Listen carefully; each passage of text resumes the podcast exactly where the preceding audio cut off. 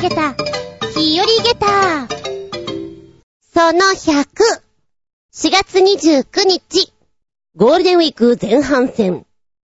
少しは遊びに行かれてる方いらっしゃるんでしょうかただ、飛び飛びの飛び石なので、うーん。まあ、前半はね、遊びに行くっていうか、のんびりとね、っていう感じのが多かったりするのかな。そうね、私は今回、2日間、まるっとした休みかな。ただ、飛んじゃってるのでね、どうしてもなんか何かするっていうか、自分でお休みでのんびりするよっていうレベルの話ですかね。で、バイクで、ダーッと走ってると、あれ？なんか今日は全然車いないなって思って、走りやすいわーって思ったらお店の人がさ、今日はゴールデンウィークだから空いてるわよね、みたいな話をしていて、あ、それでいないのかってそこで気づくような感じでしたね。なんだなんだもうゴールデンウィークスタートしてるのか、全くそんな認識ないわ。うーん、今回は本当に改めて何かをするじゃなくて溜まった DVD を見ながら、ボケーっと過ごすんだろうなと思っております。皆さんはどんなプランなんでしょうか？うん。ただ、あれね、近場に遊びに行く人とかで道路がコミットするじゃない？いやー、毎回だけど、渋滞はまってイライラしないでね、お父さん。ねえ、そこはニコニコして進もうね、お母さん。そうよ、イラッとしても何にも、何にもならないのよ。まあ、事故が起きないようにね、イラッとした時に、くだらないことを考えて、頬のあたりが緩む、そんな自分でいてほしいなと思います。そんなはしばしお付き合いくださいませ。お相手は私、100で何を思い出す？うん。100均っていうのがまず出てくは来るんだけど、それと別になぜか、わかる人だけにわかる。金は100歳 !100 歳銀は100歳 !100 歳これ思い出しちゃった。あつみじゅん。どうぞよろしくお願いしまーす。この番組は、ちょあへよ .com のご協力へて放送しております。うーん。わかる人は、少なかったりすんのかなこのネタは。金さん銀さんが浮かぶんですよね、まずね。遠い遠い昔の話ですよ。金は100歳、銀も100歳、うひゃひゃひゃひゃひゃって笑う、あの CM がね、ダスキンさんだったかななんでしょう、何よりも先にそれが浮かんでしまった自分が、どうしてかなって思うところもあるんだけど、よほどインパクトに残ってるんでしょうね、あれがね。今回お便りの方にも100で何をイメージしたっていうのもね、教えてもらったので、おまけの毛でどこかで挟んでいきたいと思います。話は全然変わっちゃうんだけど、皆さんは寝違えって割とする方ですか？いや、この間ね、久々にでっかいのドカンとやっちゃって、え、地味にまだちょっと痛いかなっていう感じはあるんですよ。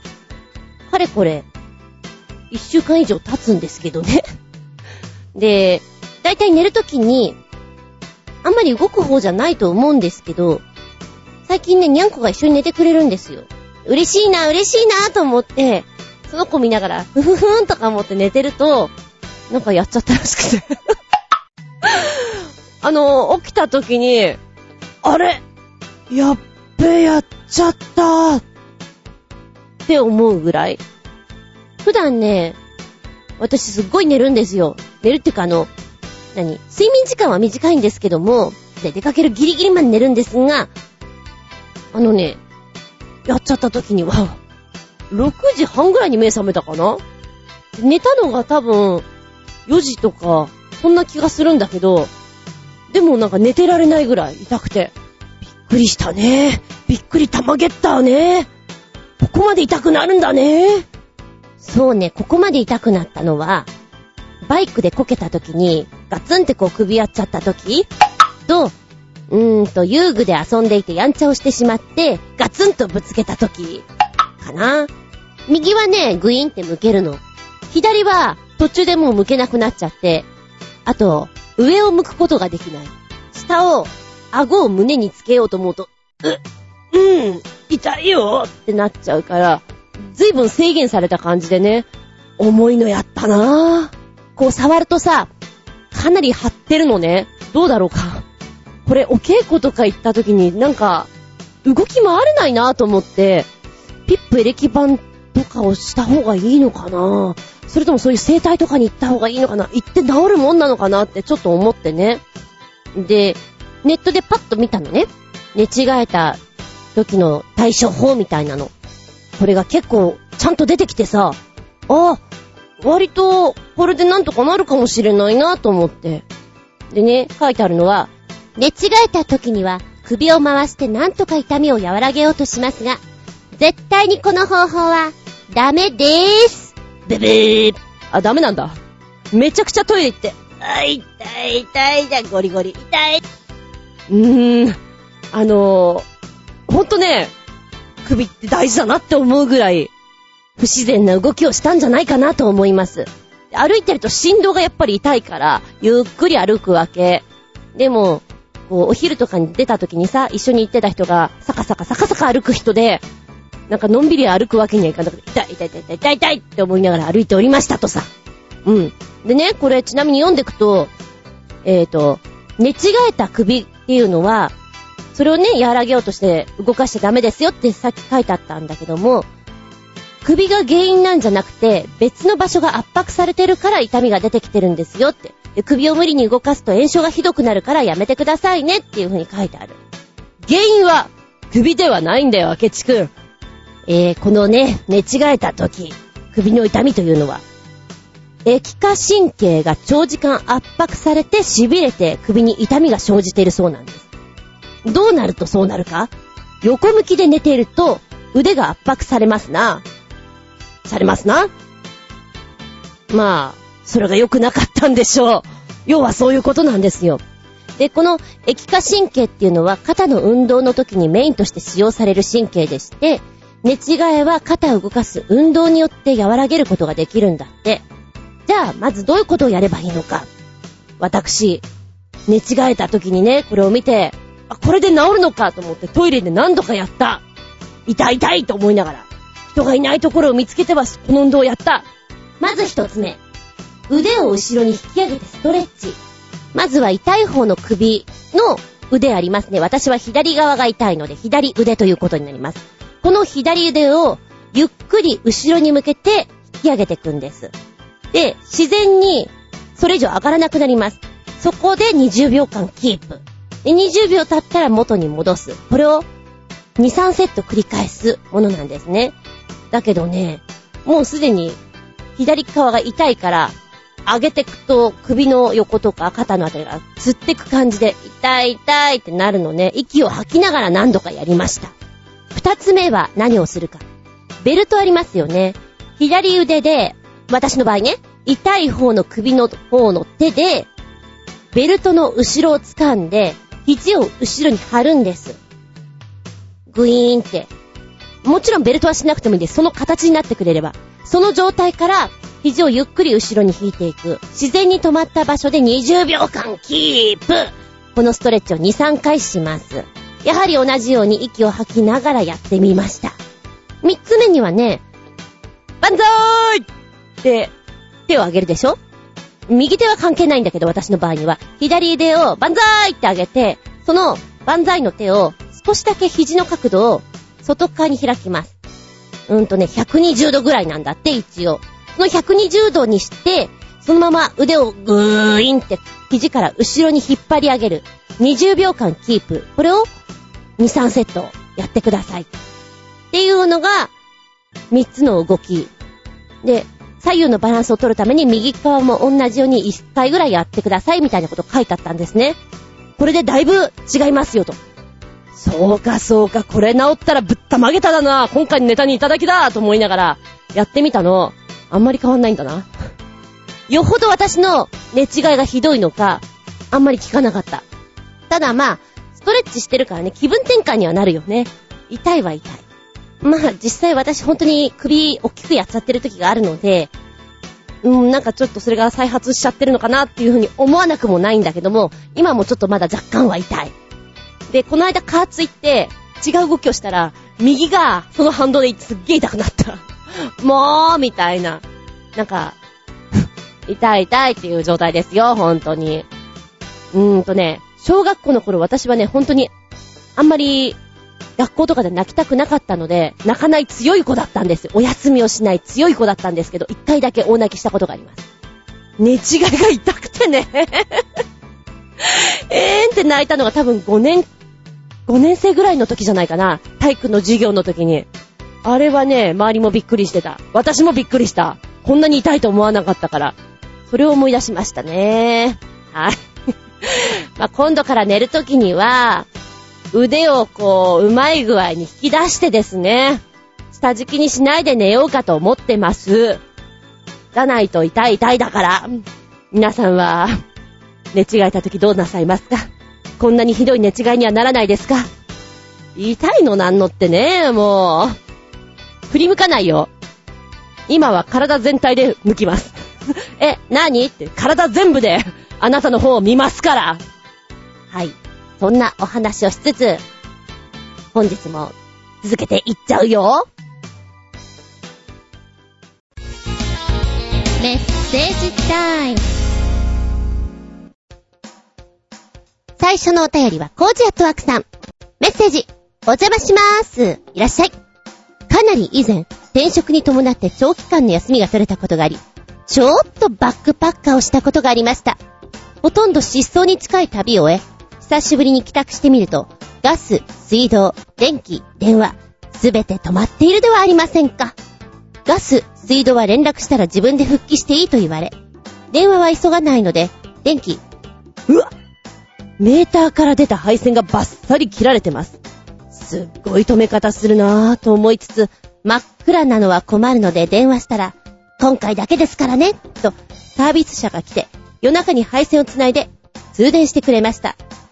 ライフラインの中で電気が一番シビアなんだなぁと実感したのですが、そんなにユーザーに厳しい奴らが原発でこのありさまかと思うと釈然としない今日この頃ではあります。では、おー、コージーアットワークさんはバックパッカーが似合う。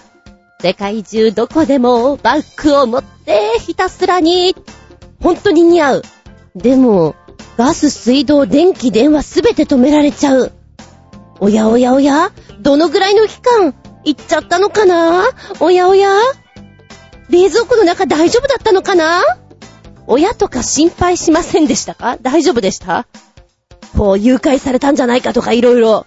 ねえ、転職に伴って気分転換っていうのはあったりしますよね。ああ、でも、電気止められるときって、本当に止めるときってこういう風に切るんだ。バッサリなんだ。すごいね。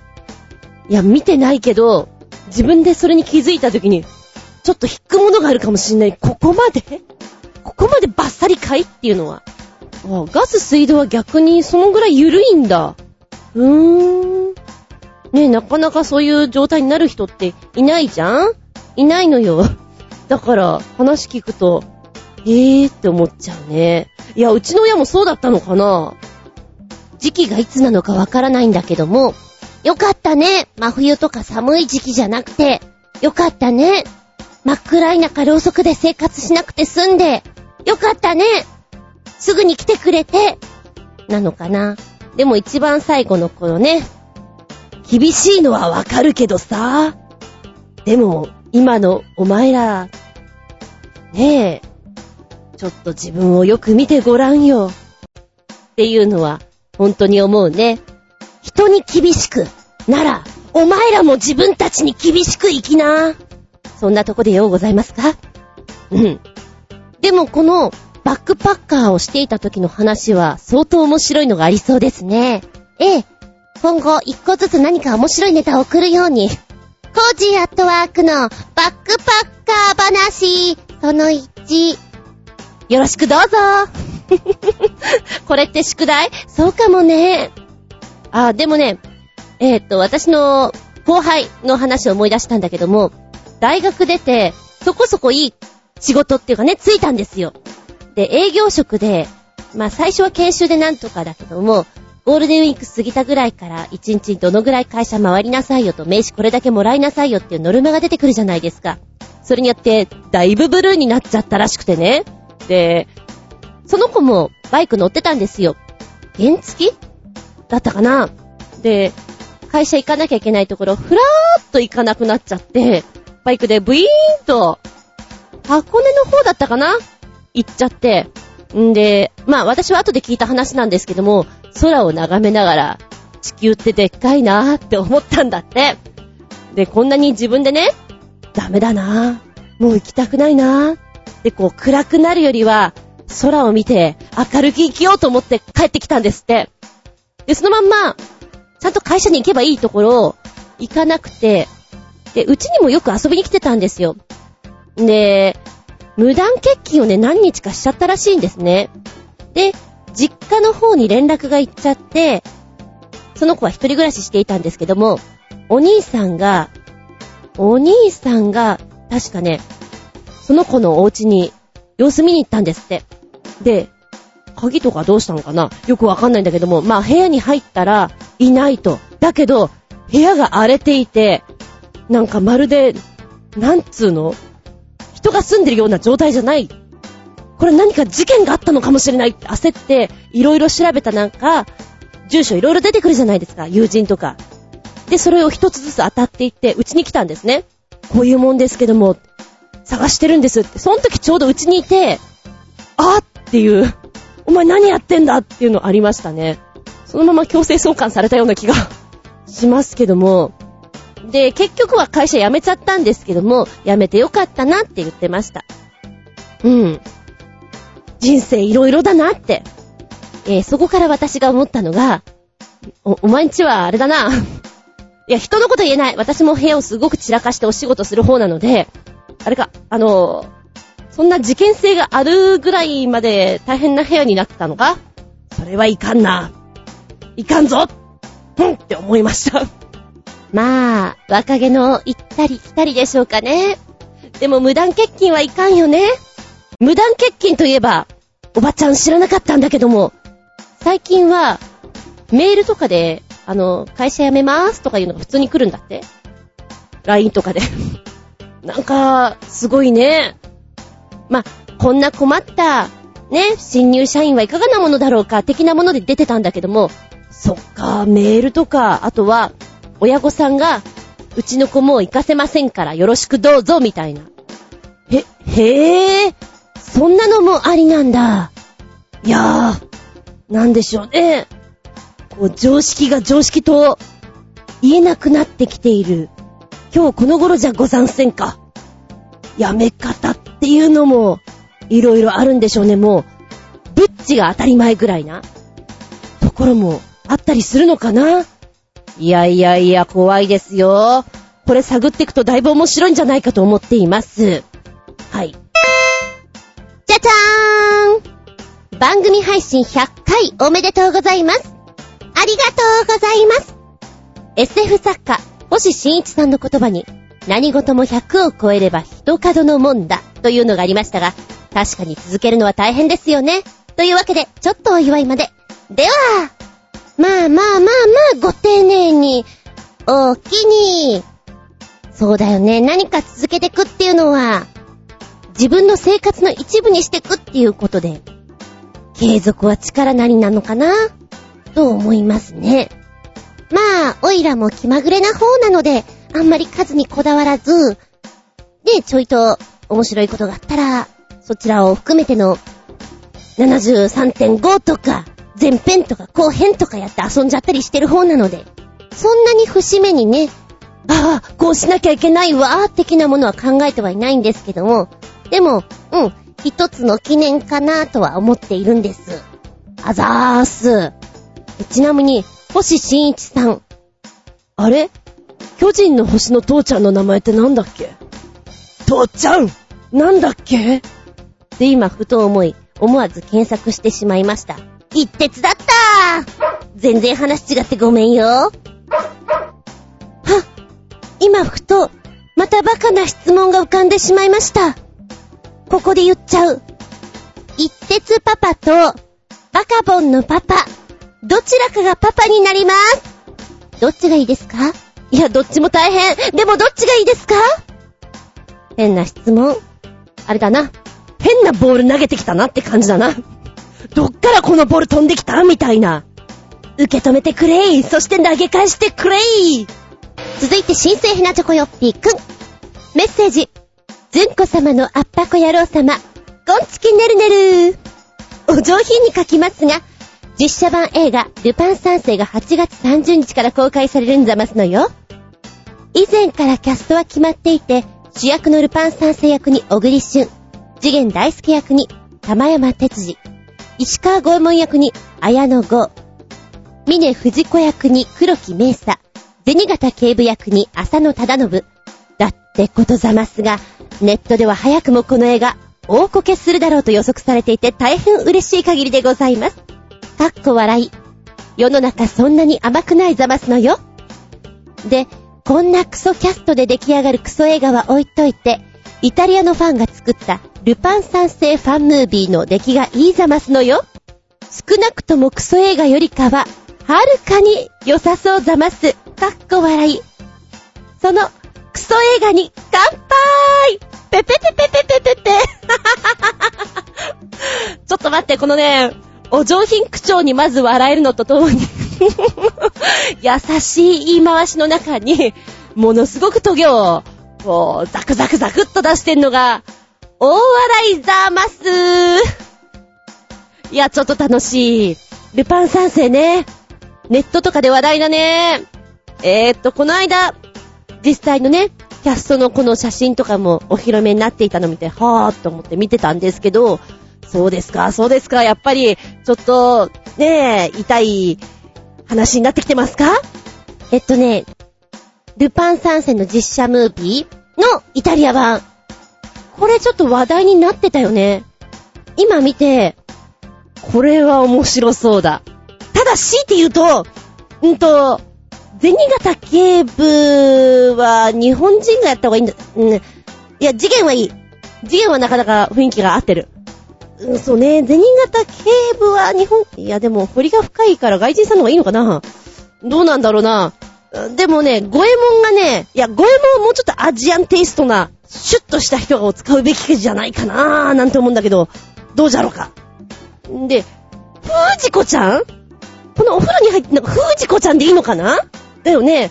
藤子ちゃんもちょっと、うんうんうん。いや、ボインボインなのは分かったんだけど、やっぱほら、峰藤子だから、もうちょっとやっぱりアジアンテイストな人を使うべきじゃないかなとも思ったんだけど、でも面白そう。ルパンの出来がいい。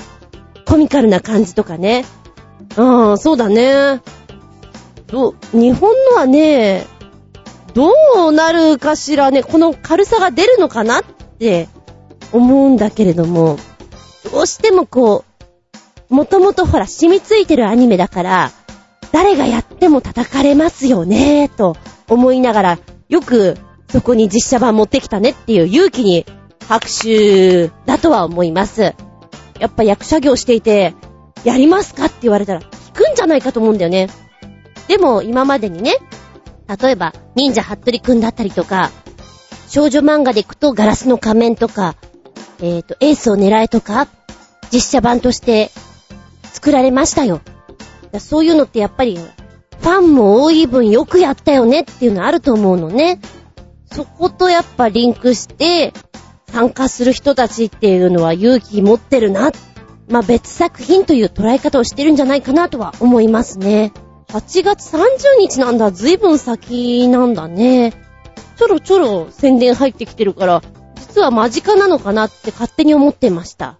へぇー、そうなんだ。映画館に見に行きますかって言われたら、ごめん、見に行かないと思う。でも、このイタリアのファンムービーの方、やりますけど行きますかって言われたら、行っちゃうかも。えっと、1分40秒ぐらいだけど、面白いです。見てみてください。こちらの動画の方をそして、見比べてみてください。日本のと。うーん、日本のはね、別視点で見てあげるのがちょっと優しいんじゃないかなとは思いますよ。はい、ありがとうございます。お上品なのに、お受けでございますのよ。おほほほほほ。はい、では、ガンちゃんからメッセージいただきました。はじめましてですね。メッセージ、たくみ舞の親父です。匠は短い間でしたがお世話になりました。最後に厚み先生に指導してもらい、いい経験になったと思います。今は彼も勉強に取り組む時期ですので、一旦退学いたしました。何年か後に彼が挑戦したくなったら、彼の責任でまた始めると思います。その際は、また指導していただけたらと思います。ありがとうございました。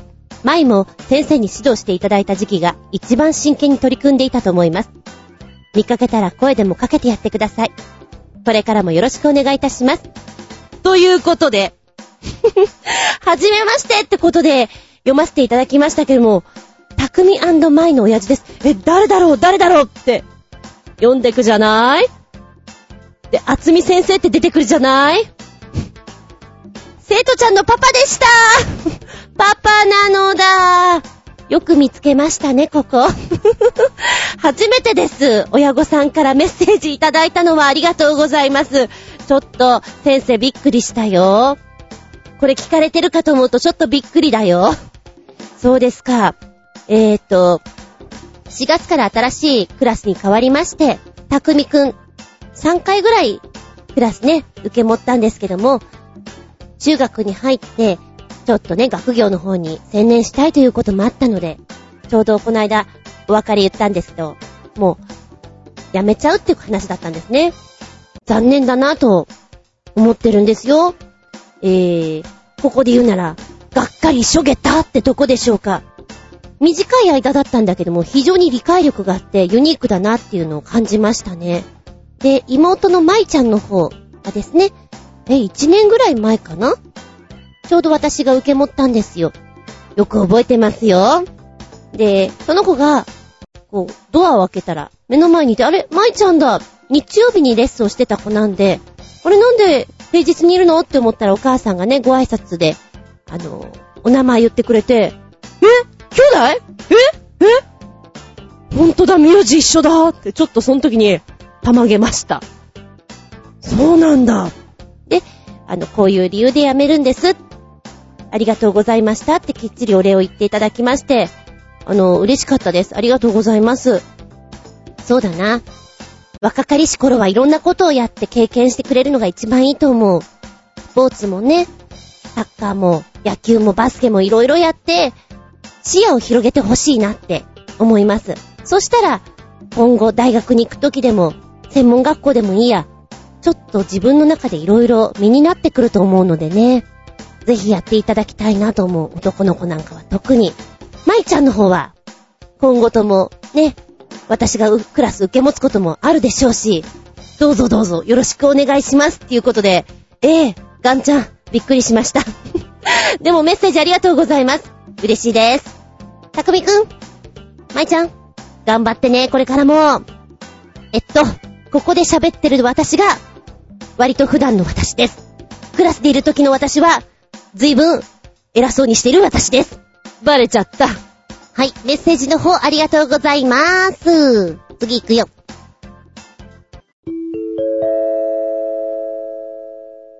ただいまより、ずんこ先生のレッスンを開始いたします。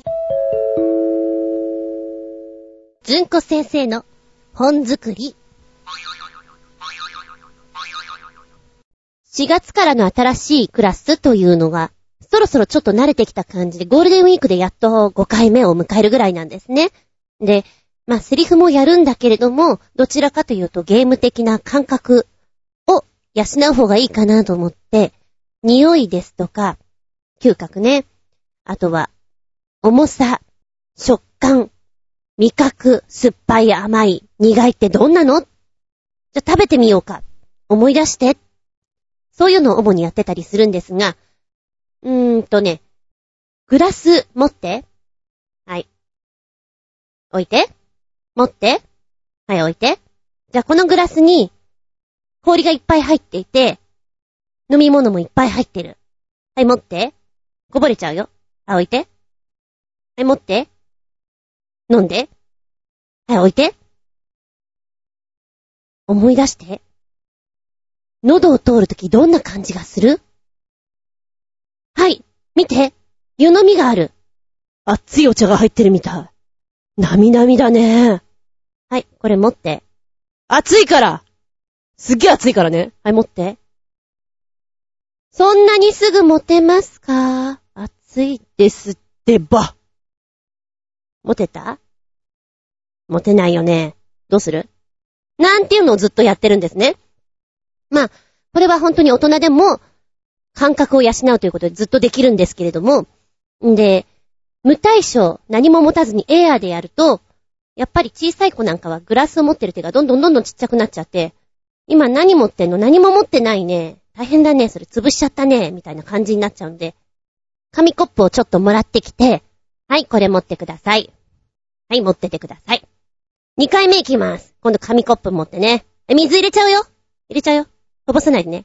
こぼしたら大変だよ。言って、本当に水を入れるんです。で、年長さんとか小さい子は、まあまあまあまあ、上切り、うん、1センチぐらいはちょっと開けてあげて、割かしちょっとなみなみな感じにはするんですけど、高学年とか中学生になると、もう本当にね、ギリギリの表面張力ですっていうレベルまで入れるんですよ。やっぱね、難しいねと思って。で、こうなんだろう、普段抜け作な子？例えば、忘れ物が多かったり、名札をつけるのを忘れたり、返事ができなかったり、声が小さかったりする子に限って、非常にこういうの上手なんですよ。うまいもんだなと思って。で、一番年下に見える男の子が、一滴もこぼさずスーって歩いていくのね。うまいね、なんで？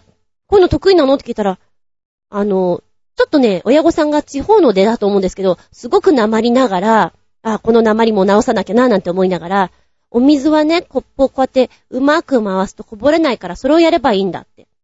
本人言うんですよ。でも、他の子は、もうそれすらできない。紙コップだからふにゃんふにゃんになるじゃない？そのふにゃんふにゃんになるところを、その子は、彼はですね、すって持って、さーって歩いてくから、いやーわからないもんだねーって、ずんこ先生はちょっと思ったわけよ。で、冷静に見とれる力って素晴らしいなーってね。うん。改めて思うね。で、そのうちちょっと味覚とかで、レモン汁？あるじゃない？レモンの形をした酸っぱいやつ。はい、あれ舐めてみとかね、やるとまたいいのかななんて思ってます。今日も、ちょっと中学生に水をやろうかどうしようか迷ってるところ、です。はい。えーと、今日の台本は超短いです。ここではないどこかで。まあよくありがちなお話ではあります。やれって言われたら結構難しいワンシーンなんですけども。うん。いきます。さ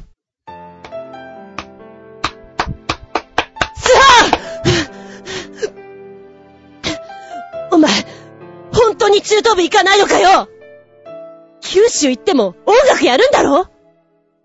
やめんなよ絶対、吹奏楽でもバンドでもやれよお前が今までやってたのは違うんだよ今やめちゃダメだ！まあね、オーディションとかでも使えるかなっていう、一気にこう、自分の中で気持ちを高めて、相手を説得、引き止め、目を見て、力強く、いろんなことがあるけれどね、あの、青春してくださいねって感じでしょうか。うん。まこんなね、短い、本当に4行ぐらいなんですけれども、一応スフォー君のセリフも点々点であるんですよ。この点々点はどういう表情してんだろうねとか、中等部に行かないってどういうことだろうねっていう読み解きから行くとね、結構時間かかるんだよね。うん。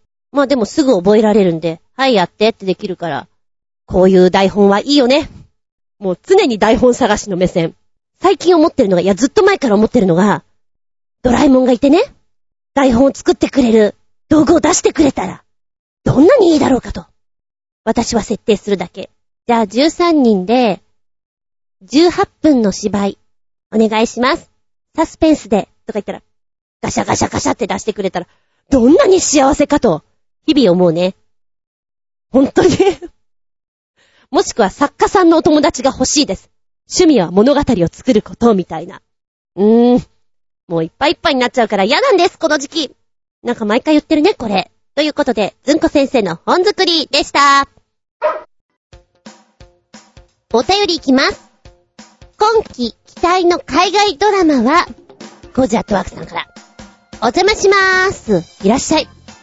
今季期待の海外ドラマは、4月25日からケーブルテレビで放送される、マイケル・ジェイ・フォックス・ショーですね。およそ15年ぶりの復帰作となるドラマの設定は、パーキンソン病のために引退したニュースキャスターが復帰するというマイケル・ジェフォックス自身の経歴に被せられています。コメディながら、ストーリーには社会的なメッセージも込められているようで、チビで生意気な若造を演じたら無敵だったマイケル・ジェフォックスが、復帰するベテラン役をどう演じるのかが楽しみです。いや、もちろん落ち着きのない演技だとは思うのですが、では、4月25日昨日やないかーい 終わっちゃったあらららららららら。え、そうなの？あちゃー、見ればよかった。なんかこういうのってすごいショック。で、今ちょっと、しょげたーって気分だったんだけど、ん？待てよ。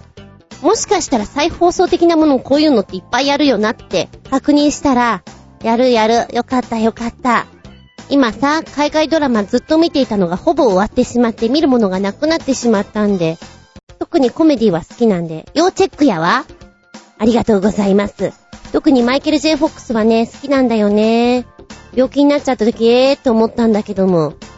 でもこうやって頑張ってね、主演とかに出てこれるっていうのは嬉しいなって思います。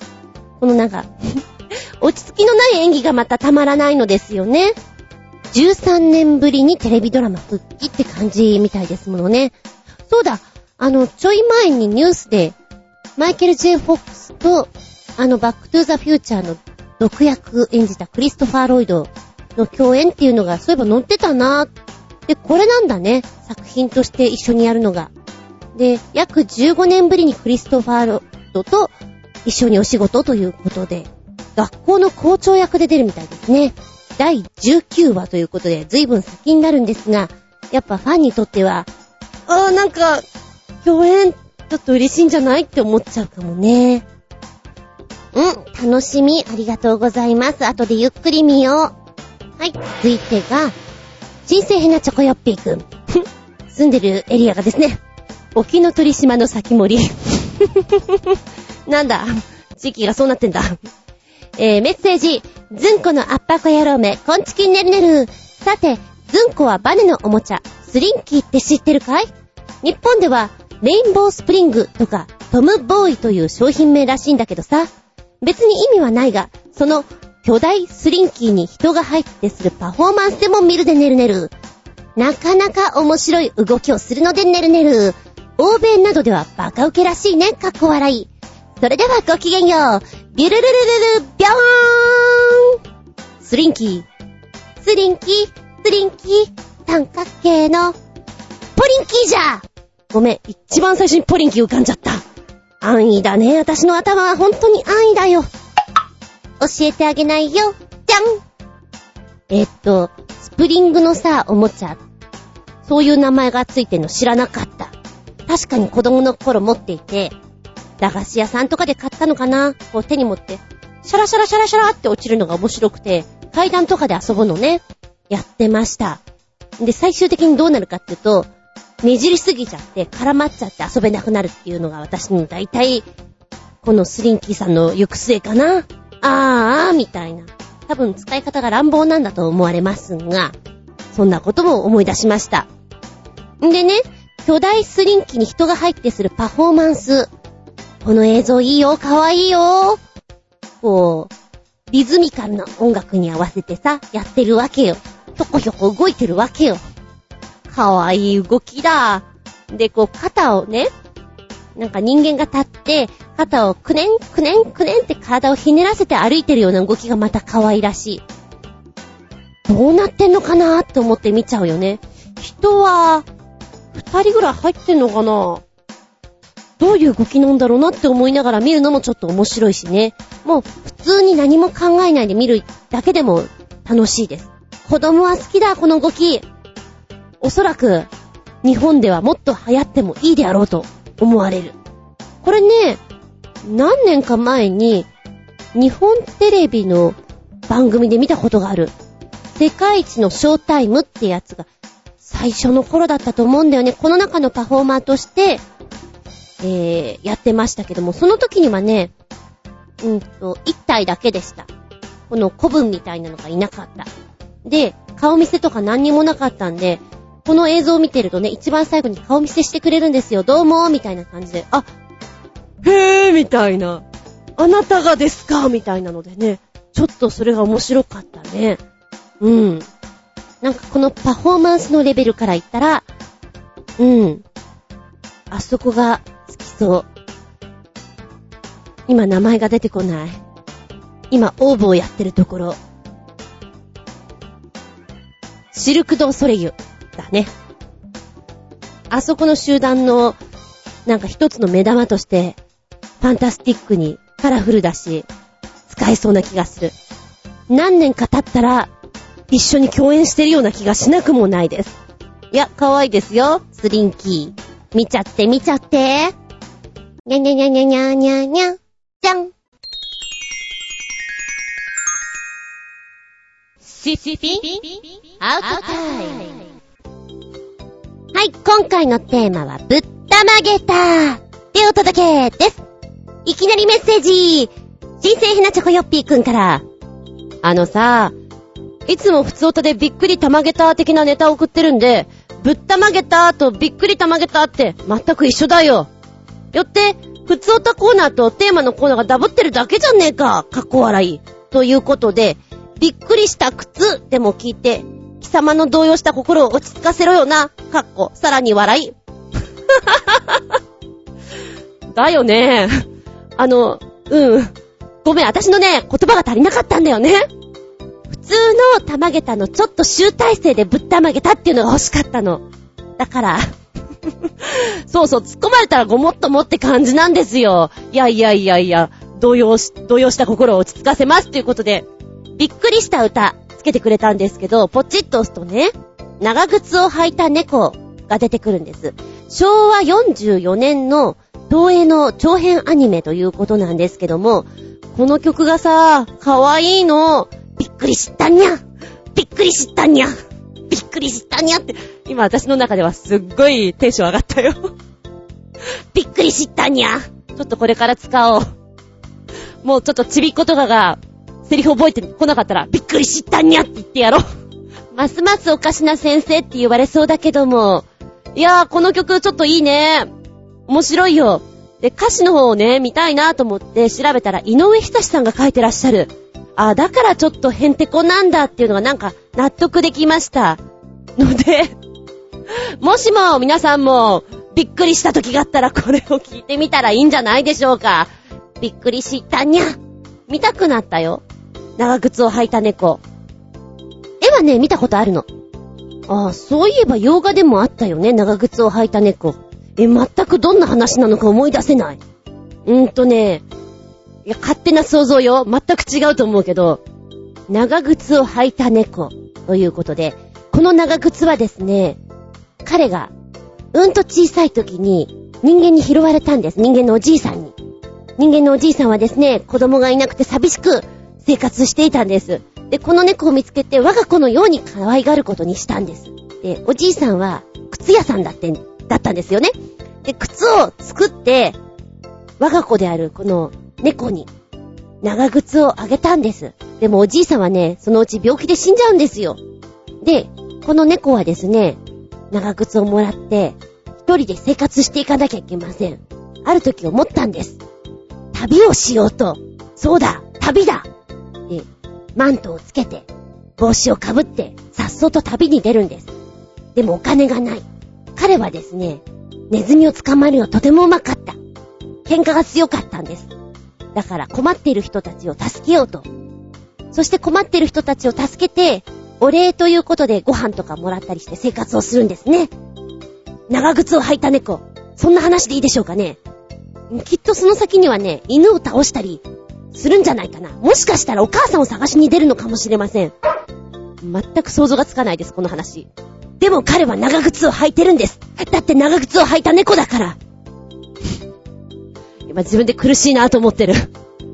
多分ね、子供の頃こんな話は読んだと思うんだけど、何一つ頭に入ってこないから覚えてないんだね。ねえ。まあいいや、後で調べて自分で大受けする。はは、全然違ったよって。えっとね、私は、あの、だいぶいろんなものを見ていないので、本当に日々たまげたことだらけなんですけども、中でもこの間、ったまげた。と思ったのがですね、仕事絡みですげえ嫌だなと思ったんだけど、言わなくてよかったなと思ったのが、私ね、えっ、と、津川雅彦さん好きなんですね、役者さんの。かっこいいなぁと思って、大好きなんですよ。あのキャラクターとあの雰囲気が、ちょっと熊さんみたいな感じでさ、いいなぁと思うんだけども、うんとね、私が日部習っている先生のお名前というかよく出てくる、まあ、仕事絡みで出てくるんだけども、浅岡幸二さんの話がよく出ていらっしゃったんですね。へーと思って、幸二さんがね、みたいな話をよくされていたんで、あ、この辺はやっぱり繋がってんのね、と思っていたの。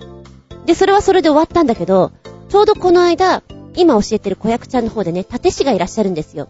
で、その方が私に、日部とかやってたんですよねみたいな、ちょっとそういう所作とかできますか？教えたりとかってどうですか？みたいなことを聞いてくださったんで、うん、教えるまでもないけど、なんとなくはわかると思いますみたいな話をしてたんですよ。で、こうこうこういう舞台するのでね、今ちょっと自分が盾やるんですよみたいな話をされてて、へー。で、チラシをパッと見せてくれたんですよ。で、この方が出てらっしゃってっていう風にいたのが、その、津川さんで、ね、あの、お嫁さんが、はい。お嫁さん。はぁ、で、娘、あはぁ、そう、そうですね。いや、な、なんかさ、知らないとはもう言えなくて、あ、ここって、結婚されてたんだって、今更ながら知りまして、言わなくてよかったっていうのが本当に多いんです、私。知らなくて。で、あのー、ね、余計なこと言っちゃいそうじゃないですか。同じような感じで、私ね、岡田真澄さんも好きなんですね。で、ご存命の頃とか、ほんと好きで、で、あの方は、よく、社交ダンスの、なんで、競技会の司会とかをされていたんですよ。で、好きだなぁと思っていて、で、私がこう、商業舞台とかやるようになって、なんかあの、あつみちゃんはどんな人が好きなの？みたいな話、大体になったりするじゃない。ですか。芸能人はどんな人が好きだったの？とか憧れてたの？みたいな話になって、私あの、岡田ますみさんが好きなんですよ。みたいな話をしたときに、後で知ったんだけど、その方が元奥さんだったってこと。うっきょーと思って。そ、そ、そうなんですか？なんかすっごい私さ、こう、ごますってるみたいな感じじゃん違うの本当にそうだったのみたいな。なんか、その時から好きなのが、ショーン・コネリーと岡田真澄と津川雅彦ってずっと言っててああ、で、誰とも被らないからそんなに問題なかったんだけど、仕事の現場行くと、私の場合は、なんかそういう世代の人が多いから絡むんだなと思ってちょっと怖いと思った。玉ゲッター怖い怖いもうこういうの言うのやめようと思った いや、本当に好きだから言ってたんだけどね。そうだな。あとは、2年ぐらい前にハンググライダーの体験に行った時に、そこで、富士五湖の近辺にね、もうちょっとするとここで、マラソンすごいしてるんだよねって教えてくれたんですよ。100キロマラソン。100キロマラソンってもうわけわかんない。もう、とか思って笑ってたんだけど、私の知り合いが、今年は100キロマラソン行ってきますって張り切ってて、張り切ってて、嘘びっくり玉ゲッター !100 キロだよ何考えてんの？もうって、なんかもう、ちょっとわけがわかんなくて、びっくりしました。なんだろうな、小さいことの積み重ねの私のびっくりの中が多いんだけども、では皆さんのプチゲッターから、タマゲッター、ぶったまゲッターと、ちょっとお話聞けたらな、ということで、まずはメッセージ。えーと、新潟県のグリグリオッピーくん、月面基地に住んでんだね。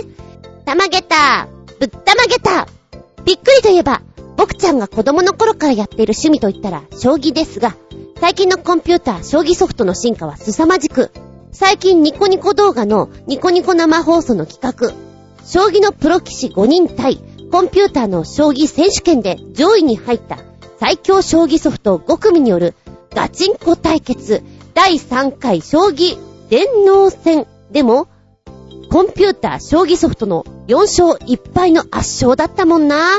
将棋のプロ棋士で A 級9段でも勝てないんだから驚きの強さだよ。脱帽でーす。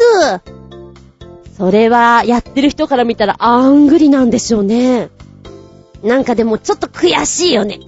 勝てないのみたいなのは。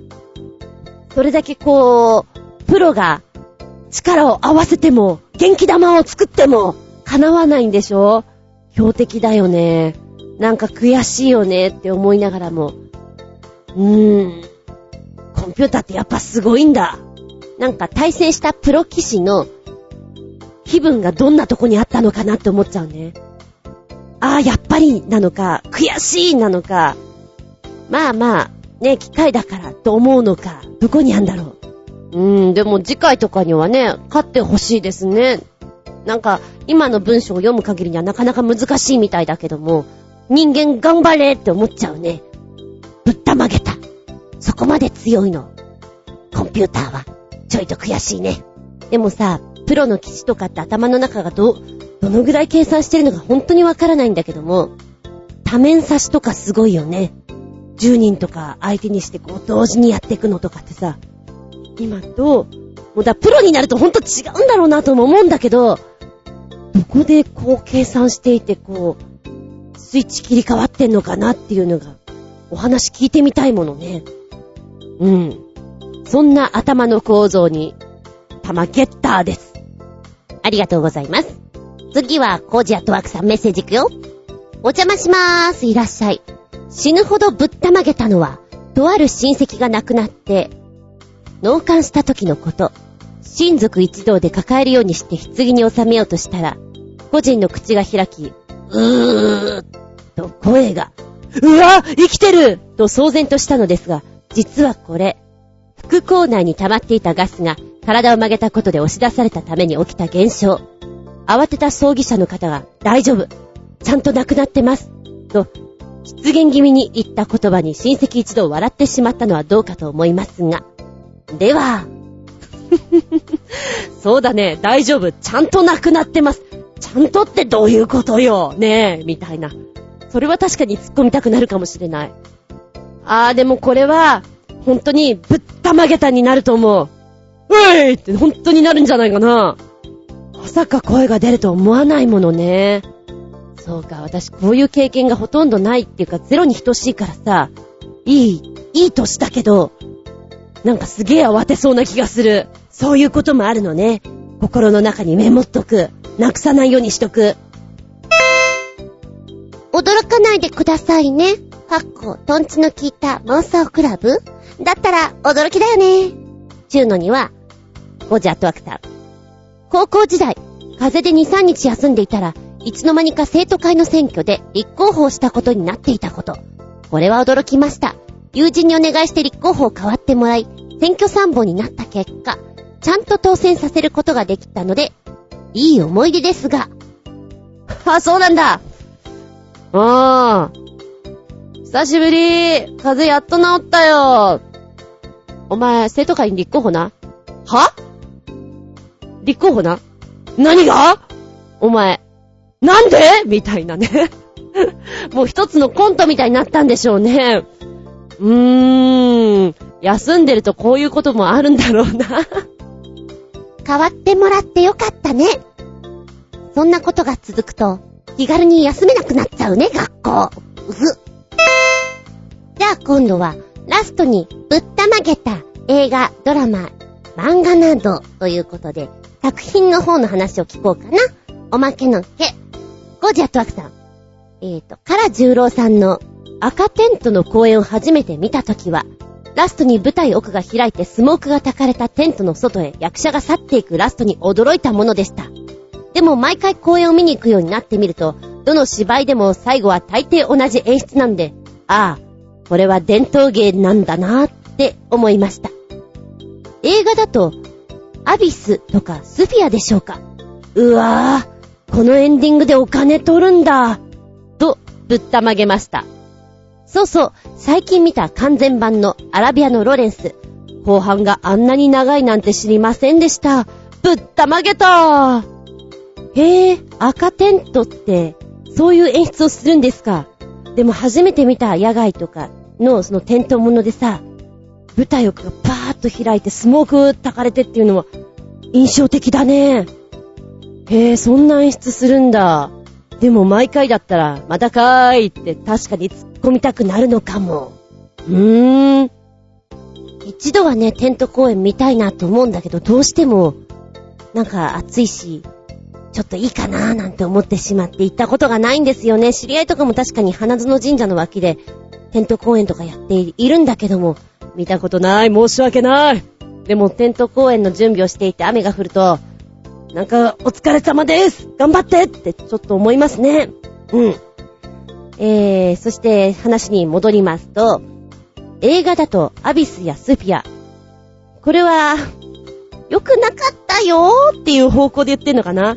アビスはね、すごい見た記憶があるんだよね。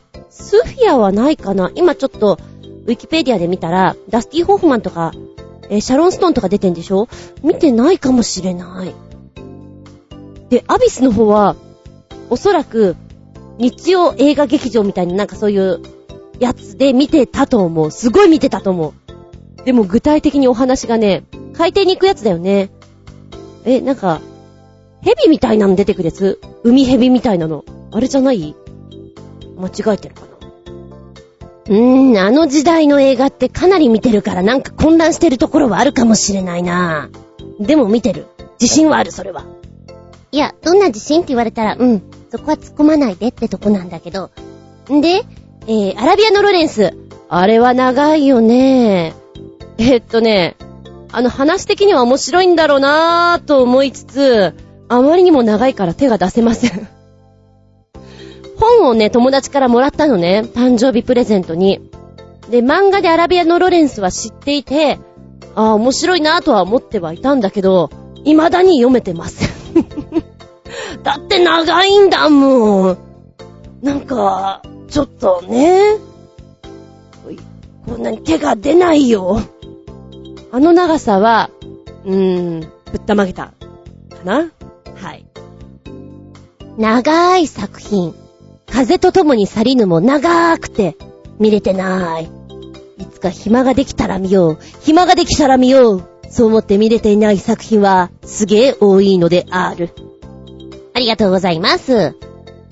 じゃあね、じゃあね、中国奥地の桃源郷にお住まいの新生ヘナチョコヨッピーくん。あらかじめ言っときますが、僕基準でのぶったまげ映像なので、異論反論は存在しませんよ。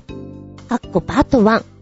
まあ、僕が多分一番ぶったまげたスプラッターホラー映画といえば、ブレインデッドだと思うよ。笑えるって人も多いけど、血みどろど、ぐちゃぐちゃ度なら天下一品だよ。かっこ笑い。一応リンクもあるよ。そして二つ目。また、ゾンビ映画としたら、ジョージ・ A・ ロメロ監督の作品、いわゆるゾンビ三部作がおすすめです。すべてのゾンビ映画やドラマはこの三部作のアリューパクリと言っても過言ではありません。2作目の本家、ゾンビもいいが、僕ちゃんのお気に入りは何と言っても3作目の資料の餌食だね。ひでえよ。かっこ笑い。リンクは日本語版じゃないけど、資料の餌食だよ。かっこ、日本語版もどっかにあったけど、どこにあったかは思い出せません。そして、これはリメイク版の資料の餌食、かっこ、日本語版だけど、オリジナルと比べると全然面白くねえぞ。まだまだ続くけど、一旦閉めとくね。つうことで、映画版の方からぶったまげーたと感じたもの、お送りいただきました。ブレインデッド。ええー、笑っちゃう人もいるけど、そうなんだ。おー。今ね、ブレインデッド長いだろうから後でちゃんとゆっくり見ようと思って、まずはあらすじ見ようかなと思って検索しようと思ったの。そしたら ブレインデッドってやると、ブレインデッド、動画検索してはいけないっていうのが出てくる ちょっとそれに受けました。ああ、そうですか。へえ。検索してはいけないワード。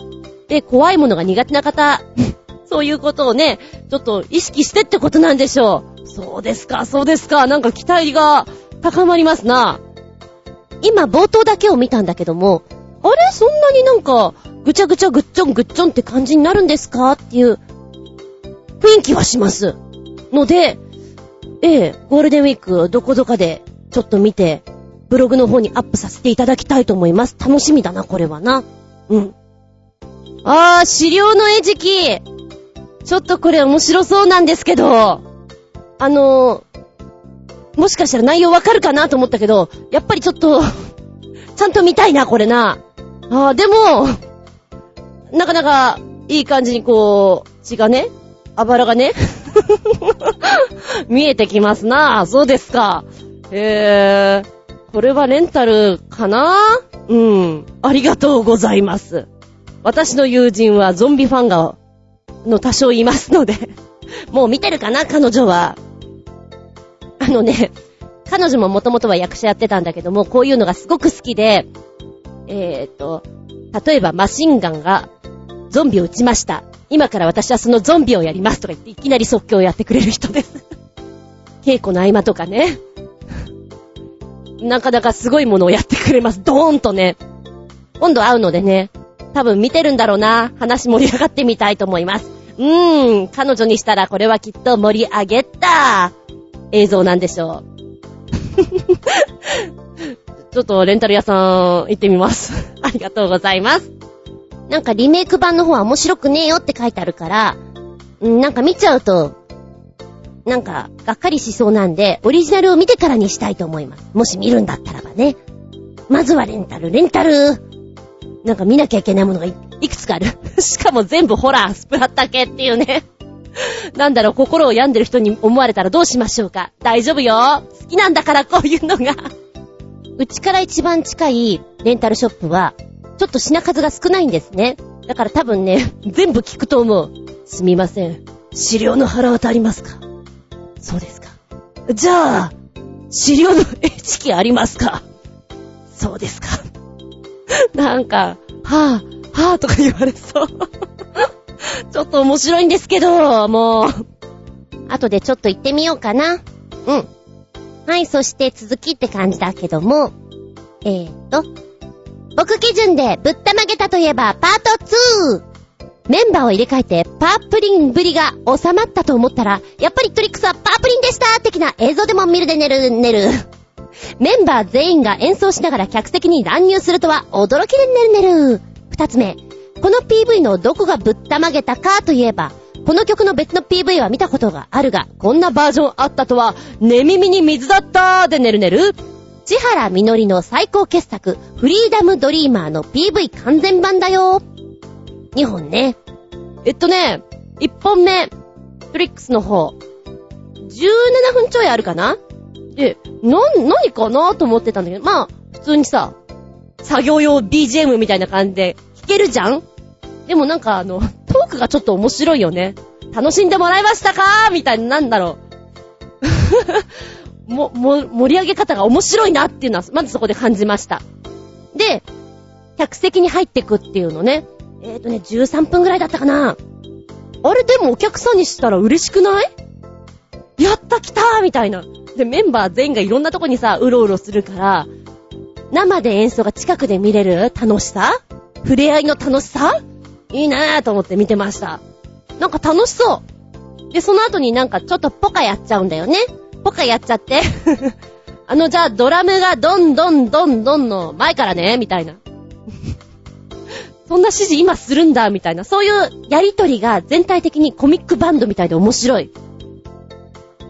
今さ、あれ？ここってコミックバンドだっけってちょっと一瞬本当に自分の中でドキドキしちゃった。違うよね？いいんだよね？うん、いいんだよね。あの、メンバーの方々のトークのやりとりがすごくね、コミカルでおかしいの。だから、聞いてて和むわ。音楽はね、私好きですよ。なんか音楽よりも、なんか このキャラクターの人たちがすごく立っちゃってる感じがしたけどね。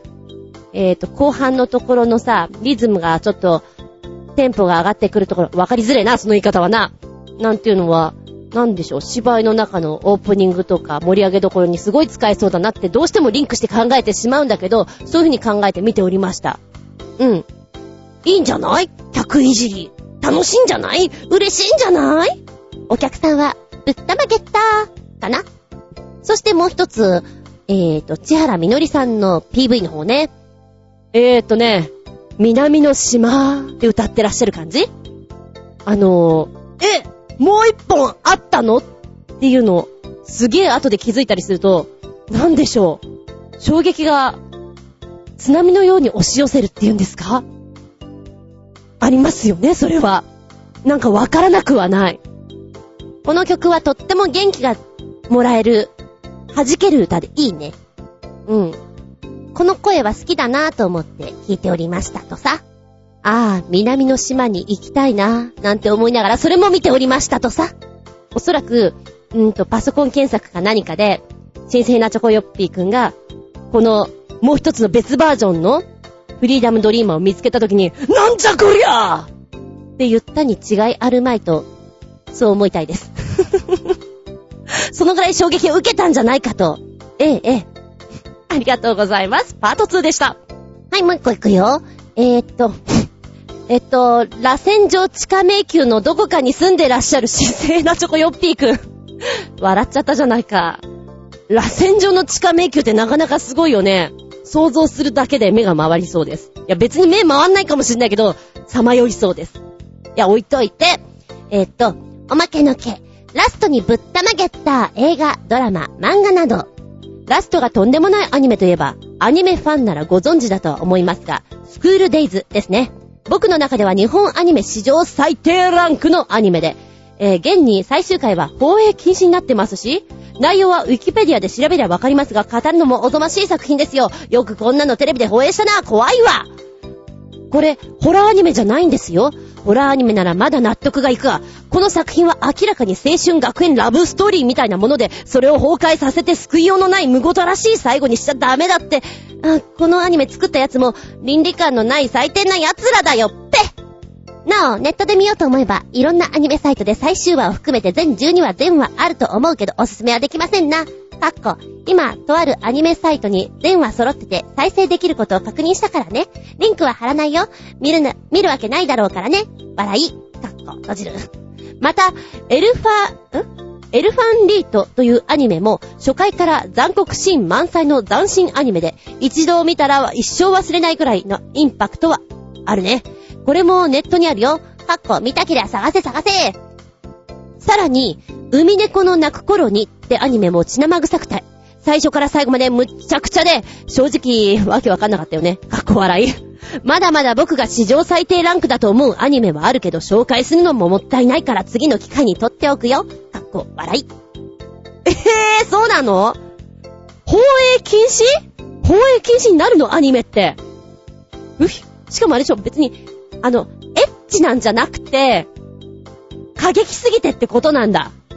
はぁ、さようでございますか。でもさ、あー、どうなんだろう。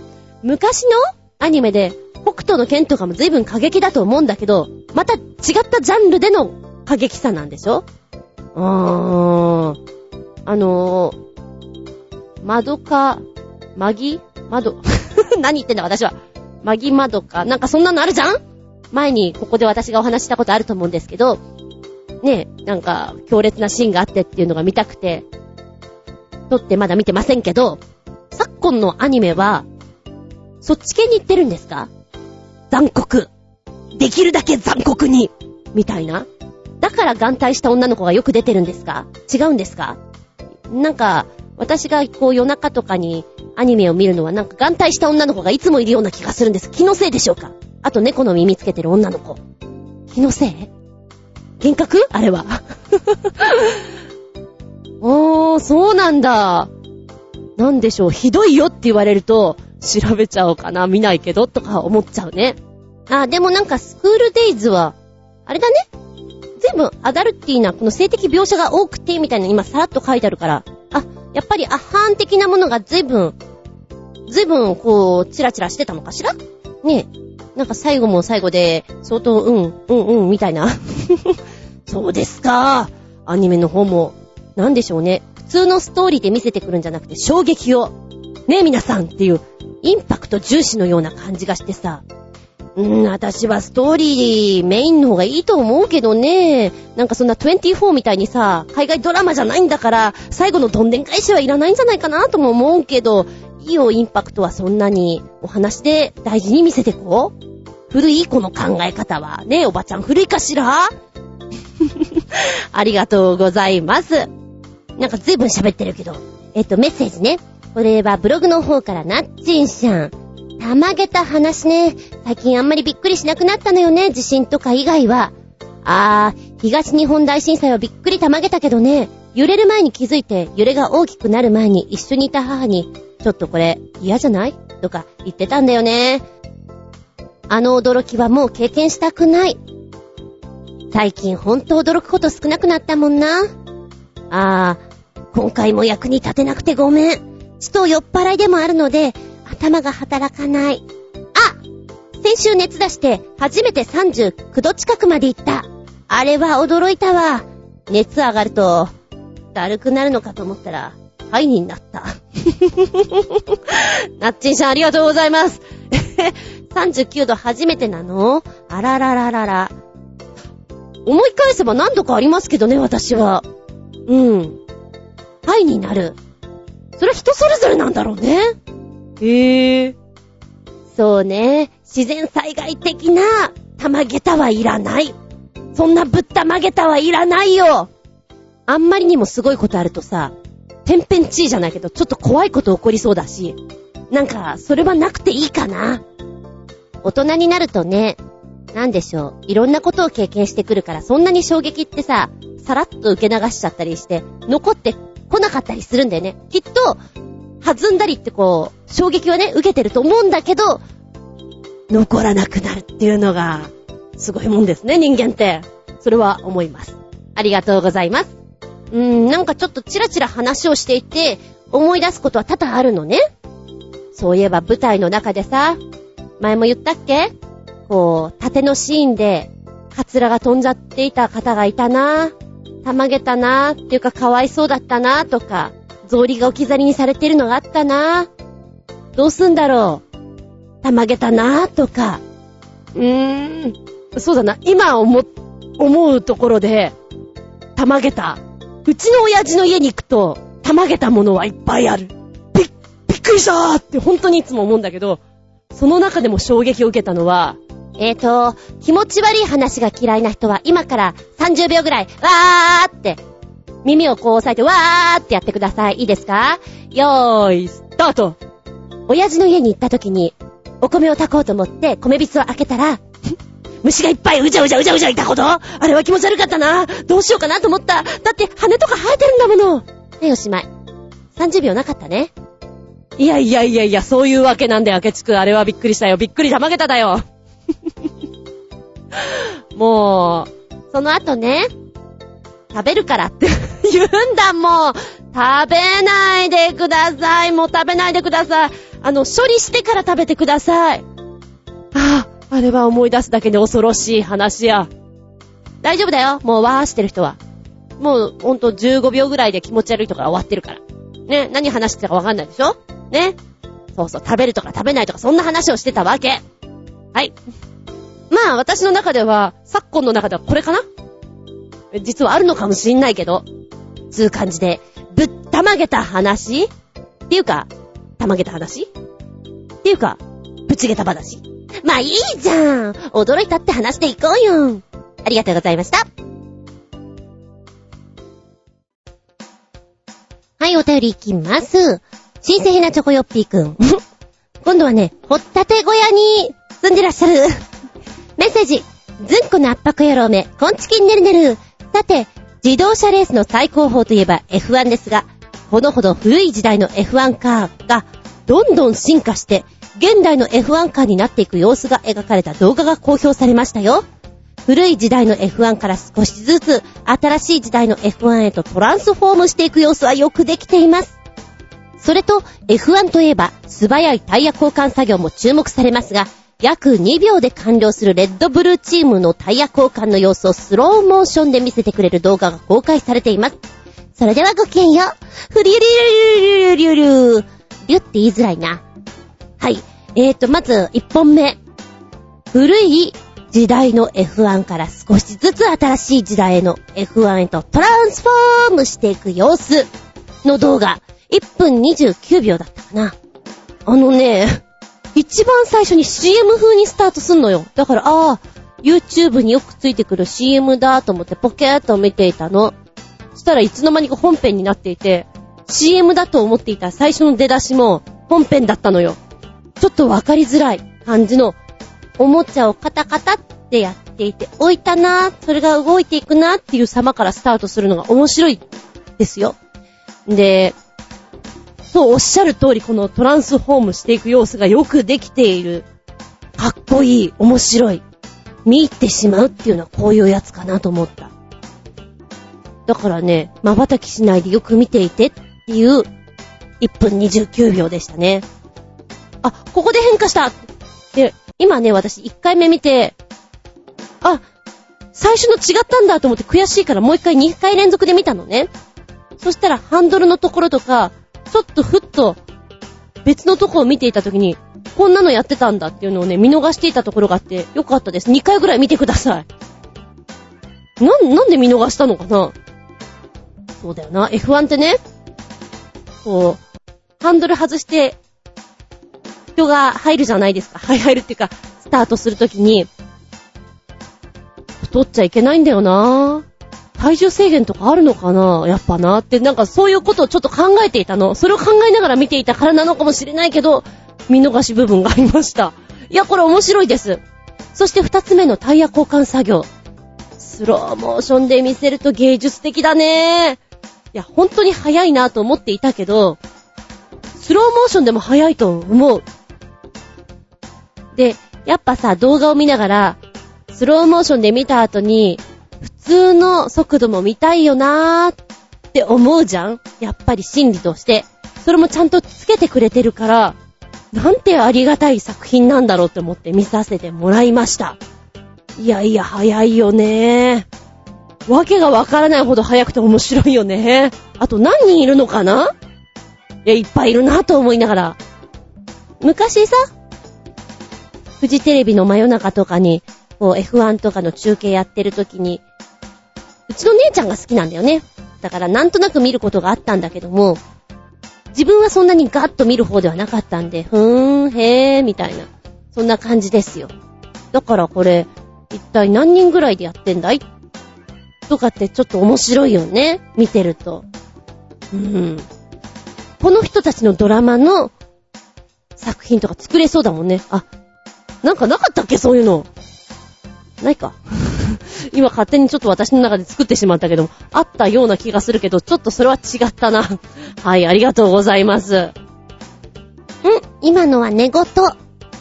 寝言は寝てから言え。って、よく言うよね。よく言った。もう一丁続けて、ひなちょこよっぴーくんから。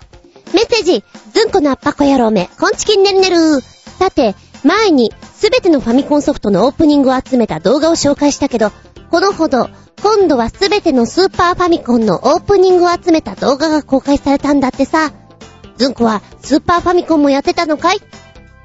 それではごきげんよう。ふりゅりゅりゅりゅりゅりゅりゅりゅスーパーファミコンはね、持ってなかったの。んで、大学の頃に友達が貸してくれたかなそれがスーパーファミコンかな？ドンキーコングをやりましたとさ、すげえハマったとさ、うっほうっほなので、実はそんなにやってません。世間の皆様がプレステをやり始めた頃にスーパーファミコンをちょっとやってたので、ソフト自体は、だいぶお安く手に入れることができたのかなうん、それでちょっとやってた気がする。面白いと思った。多分ね、あんまりゲームが良くなっちゃうと、おばちゃんはついていけないのね、きっとね。だからスーパーファミコンぐらいがちょうどいいなと、今でも思います。はい、動画は9分3秒になっております。あのさ、ファミコンとスーパーファミコンってやっぱり違うんだね。こんなに違うんだね。綺麗になってるもんね。滑らかだし、ええー。そういえば、当時私がよく知っていた質問で、ねえねえ、ファミコンとさ、スーパーファミコンってあるじゃん？スーパーって何がスーパーなの？っていう質問をよくして、困ったなーっていう顔をされた記憶があります。うんと、先輩とかね、後輩とかね。なんとなく覚えてるのが、ファミコンのいくつ分がスーパーなんだよっていう、その例えで教えてくれましたね。いやいやいや、綺麗だなっていうのを思った。でもやってなかったからさ、そんなに。知ってるタイトルがないよね。でもね、漫画とかでさ、サザンアイズとかなんか流行ったやつが、タイトルに出てくると、あ、こういうゲームがあったんだ、へぇー。4人将棋ってどうやるの？とかね。そんなのをちょっと見ながら思いましたね。あ、エースの狙いがあるじゃんみたいな。ちょっとやりたくなる。あれ、最終的に私捨てたのかな？もしくは、こう、実家を出るときに置いてっちゃったのか、覚えてないんだけど、いつの間にかやらなくなりましたよね。うん、そんなもんだな捨てちゃった、捨てちゃったのかな？今思うともったいなかったな持ってればよかったなっていうの多いんだけどね。うん。なんか、無償にやりたくなってきました。この辺の時代のゲームが。なんか土曜日とかさ、学校終わって、だいたいよくやっていたのが、レンタルビデオ屋さんで映画を借りたりして、1本か2本見るじゃん?で、その後はゲームね。ゲームして多分ね、まだその頃は健全だったと思うの。2時半ぐらいには寝てたような気がする。で、日曜日の午前中はだいたい寝てるので、昼過ぎに起きてきて、みたいな。マクドナルド行って、みたいな。そんな感じの日常送ってたんじゃないかな。懐かしいな今とそんな変わってないと言われたら、そんな変わっ、うん。うん、うん、まあ、そう、そうとも言えるんだけど、ゲームやってたな、懐かしいなっていうのをちょっと思い出しました。ありがとうございます。元気でソング、やる気でソング。お便り、新生ヘナチョコヨッピーくんから。今回、100でイメージするものなーにというおまけの K の質問出してました。曲を5つつけてくれましたよ。1つ目、百花繚乱サムライガールズオープニング。ラストビジョン4ラスト。ですね。2曲目、百花繚乱サムライブライドオープニング。I do。3曲目に、初音ミクのグレン百鬼夜行。4曲目も初音ミク、100年夜行。5曲目に、和楽で100年夜行。えー、4曲目を、まあ、カバーしたら、和楽バージョンだとどうなるかってやつね。以上5曲。やっぱり100っていう、このね、関数字が入ってくることによって、アジア圏のそういう曲出てきますね。百花繚乱サムライガールズ。元気のいい曲。絵が可愛いですね。でもちょっとアダルティーなシーンが多い。なんかさ、こういうくのいちって必ず、なんか、うふんな、えー っていうか、なんかありますよね。みだらなところが。サムライブライドの方気になるのはね、なんかパンツ見えてんだけどいいのですかっていう、なんかそういうおばちゃんはそっちが気になっちゃったかな。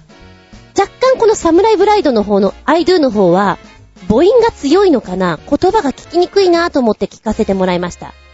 えー、っと、ボーカロイドに関してはね、やっぱ好きになれないんだけども、世界観が確立していて、今回の初音ミクのグレン百鬼夜行と百年夜行は、なんか女性の、この、ふつふつとこう持っているもの、ちょっと怖いなっていうところ、あるよね。それがメインに出てきてるから、部屋とワイシャツと私みたいな、なんか、あ、なんか、ちょっと、後ろでなんかやってるかもしれないってそう考えてしまうところがあるかなと思ったな。でもやっぱりボーカロイドじゃなくて、ちゃんと歌ってくれた方がいいかなとは思うんだけども、逆に、人が歌うことによってイメージが強く出ちゃうから嫌なのかな。地獄に一緒に落ちましょうだっけ。なんかそんなセリフがあって、あー、こういうのやっぱり中学生とかキュンとくるんだなと思ってね。えっ、ー、と、これを聞いて思ったのが、私が今教えてるクラスの子なんだけど、どんな役やりたいって言ったら、妖怪の役をやりたいって言ってるんですね。で、その子は、初音ミク好きなんですよ。で、割とツインテールにしていて、えー、ダンスの発表の時に前にも言ったと思うんですけども、千本桜を踊ってた子なんですね。きっとこれ好きだわと思って。これ影響しちゃうよね。地獄に落ちましょうとかそういうのって。難しい漢字もよく読めますもん。なるほどって思って聞きました。そして我が国の方の100年薬効の方は、あー、やっぱり、こういう風にやってくれると、私はいいかなとも思うんだけども、若干ちょっと、パフォーマンスの方で、変えた方がいいかなとは思ったけど、うん、歌というか演奏の方ではとてもよく出してるんじゃないかなと思いました。偉そうに喋ってます、私。はい。5曲、よかったら聴いてみてください。とは別に、もう一丁。アマゾンのジャングルのどこかに住んでる、新鮮なチョコヨッピーくん、今回いろんなところから送ってくれた大変だ。メッセージ、ずんこのアッパコ野郎め、こんにちネギネギ。さて、最近注目のスリーピースバンドでも紹介しましょうかね。なかなかテクニックもあるし、いい音出してるよ。まずは1曲目、ケッチブックのメッセージ、PV フルでねるねる。ギターがいいね。そして2曲目、ザ・スケッチブックの道、PV フルでねるねる。今日は2曲。いいよあ、今なんかお笑いの芸人が浮かんだ。いいよちょっと違うな。本当に、まずは爽やか。で、ルックスもいい。初めて知った。この人たち。で、え、女性がここに入ってるポジションで、へぇ、面白くないですか？ねえ、なんか、組み合わせとして。で、これオーディションでこのメンバー集められたみたいで、実力派なんだね。まず声が爽やか3組。これ知ってる人も少ない。えー、いいです。うーん、どっちかっていうとメッセージの方が私好きかな。曲の始まりとかが。で、道の方がテンポがとってもいい。いや、両方ともテンポはいいんだけど、もうちょっとアップテンポな感じかな。ノリノリって感じで。いや、この CD 欲しくなりました。うん。えー、今回は100にまつわる曲5曲と、えー、スケッチブックの道、メッセージ2曲。もう一個あったの。えー、っと、月面基地にお住まいなんですな。新潟県のぐりぐりよっぴーくんからメッセージ。ずんこのあっぱこ野郎め、こんにちネギネギ。さて、ずんこはアイドル声優のしっとりした歌が聴きたいんだって？ということで、しっとり？とした歌をお聴きください。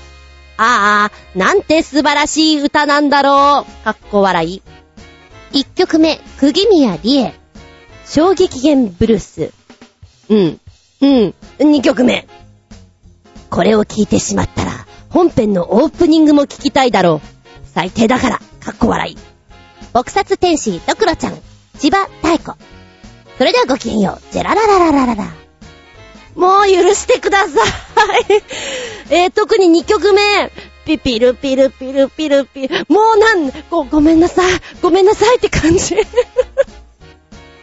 本当になんかあの、洗脳されそうな気がする。いや、今まで洗脳ソングはいっぱいあったけど、これ強敵だなこの雰囲気で歌われちゃうとなんか、入ってくるもんな、耳に。うひょー。で、一曲目の方が、ネタとしてはまあ面白い。ただね、ちょっと、しっとりはしっとり。なんか切ない感じだ。演歌調だ。若干、何言ってるのかが分かりにくいところが残念なんだが、なんかすごく切ないこと言ってるぞ。や、焼きサバ？だよな？なんかど、そうだよな、それは食べちゃいけないよなっていう。あの、じっくり聴いていられる感じかな、1曲目。2曲目はね、なんでしょう。土下座したい気分ですね。うん。まあ、うん、よ、よかったら聞いてよ。ゾワッとするから。ま、ということで今回はいろんな、ね、5曲、2曲、2曲という別れですが、味があって、お好きなのあるかもよ。元気でソング、やる気でソング、元気出るかなありがとうございます。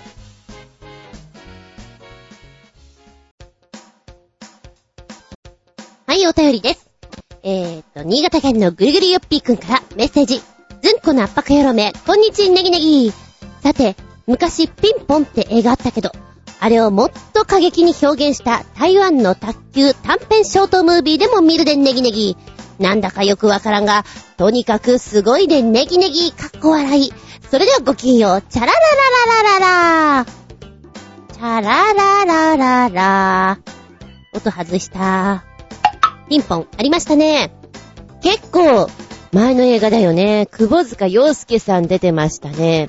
んでもって、個性的な漫画のキャラクターに、顔がよく似ているような人たちを使ってるということで話題になっていたそんな映画だったという記憶がございます。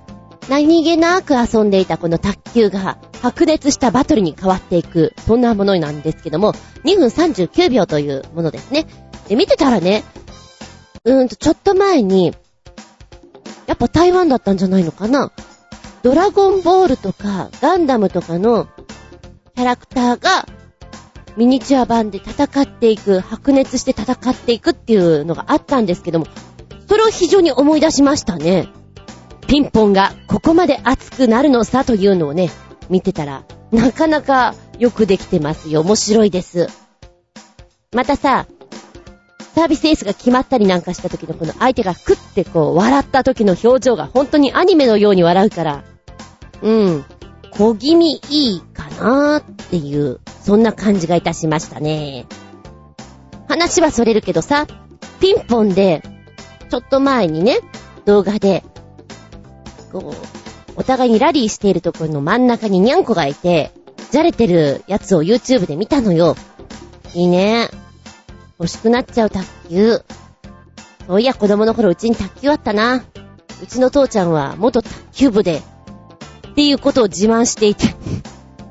で、小さい卓球台をね、通販で買ったんでしょう。家にありましたよ。たまにお家で遊んだりっていうのがあったんだけどね。なんか猫と遊んだら楽しいんじゃないって、ちょっと思っちゃったね。うん。はい、ありがとうございます。では、コージアットワークさんね、メッセージいただきましたよ。こちら。タイトル、猫と遊べるテーブル。お邪魔します。いらっしゃい。猫と遊べるテーブルがありました。うーん、大騒ぎになって食事ができないのに3本コンドル。では、コジアットワーク。ちゅうことでここをね、ポチッと押すとですよ。ポチッと押すとですよ。はい、これ来た。広州や香港を拠点に活躍している建築家のルアンハオ氏が猫と一緒に使えるテーブルを制作し話題となっているんですって。ずーっとね、スクロールして下ろしていくと、うーん、ふーん、うん。なんだろうか。ちょっとチーズみたいなテーブルじゃないか？うわ、チーズで伝わるかな？ディズニーアニメに出てきそうな、ネズミが必ず、喜んで入っていそうな、チーズを思い出しました。テーブルがですね、くり抜かれてるんですね。ちょうどニャンコがこう、丸くなって入れるような空間に。で、穴ぼこが開いてるんですよ。うーんと、テーブルは内部に穴や通路が作られており、猫にとって興味をそそられる形状していながら、テーブルとして用途を完全に満たすというもの。しかし、愛病家だけではなく、多くの人に受け入れられそうなデザインで好評のようであると。そうね、まあ、ご飯は食べれますけれども、愛病家以外にも喜ばれるかな。面白いけどね。ハムスターの人も喜ぶと思います。いや、そういうことじゃなくてそうだな。このきっと穴から手がニョッと出てくるんだろうな。それは、自分が食べるにゃーみたいな感じでニョニョッと出てきたりするのかな？それは嫌いにゃーみたいな。面白いね。なんか飼い主だけがひたすら喜びそうな、そんなアイテムになってるんじゃないかと思いますけども、この方は猫好きなんでしょうか？ルアンハオ氏が。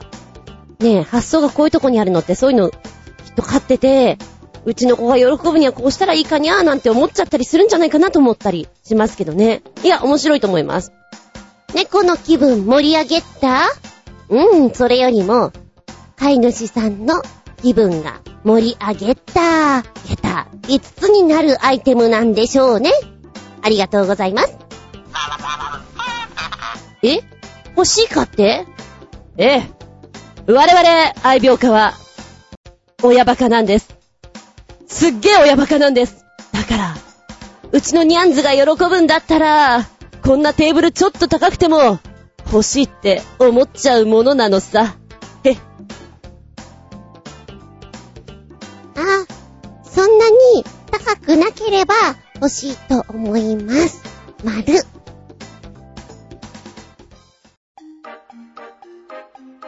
見たら動画。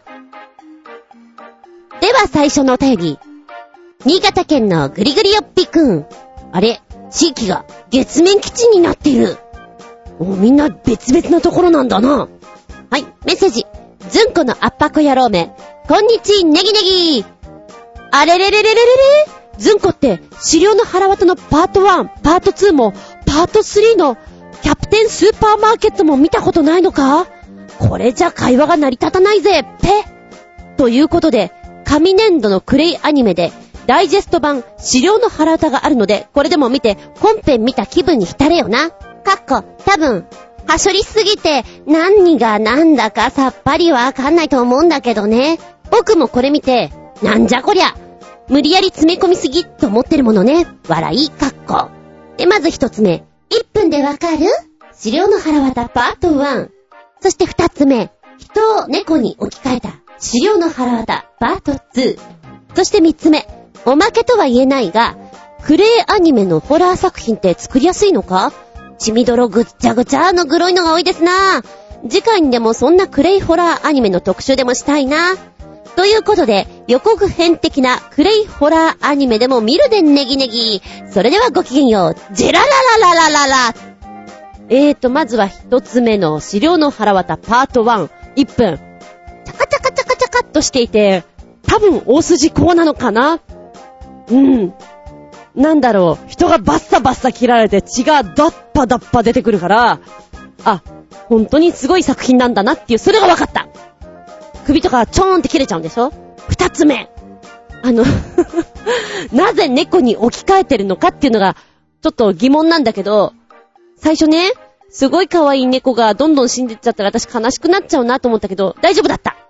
で、猫がミャウミャウ言いながらやってるのがちょっと面白くて、だけど、あれね、最後の方とかってこの作品は、ものすごいボスキャラじゃないけど出てくるの？こんなのが出てくるの？すごいな。でも、人の死ぬ数が、なんかありえないぐらい死んでない？いやー、これぞ、ホラーっていうかスプラッターっていうか、もう、血がなしでは見れませんっていうレベルなんじゃないかなと思って、覚悟を決めないとなかなか見れないかなと思う。今だったら見れるかな？えー、三つ目のおまけのクレイアニメなんですけども、そうだね。全編通して思ったのが、あ、きっとぐちゃっていう感覚が出しやすいからなんだね。なんか大胆にぐちゃぐちゃ感を出している。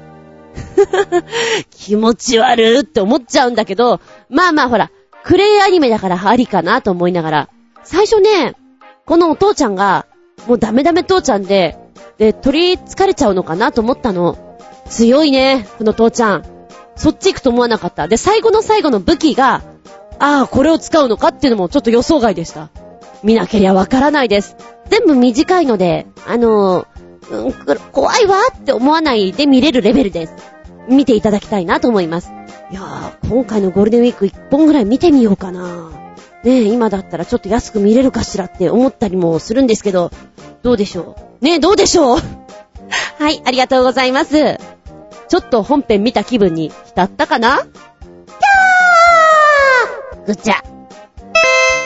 はい、で、こちらが、コージアットワークさんが教えてくれてるショートムービーの方ね。うんと、いっぱいある中なので、ちょっとずつの小出しになるんだけれども、今日は3本で、えー、ウエスタンスパゲッティと、これなんて読むんだろうな？あ、わかったわかった。カブーン。3つ目が、ゲームオーバー。1本目はね、ウエスタンスパゲティ。スパゲティを作っていきます。これ私好きなんだよね。予想外のものが、あ、これは今なんとかだねって見立てていく様が面白い。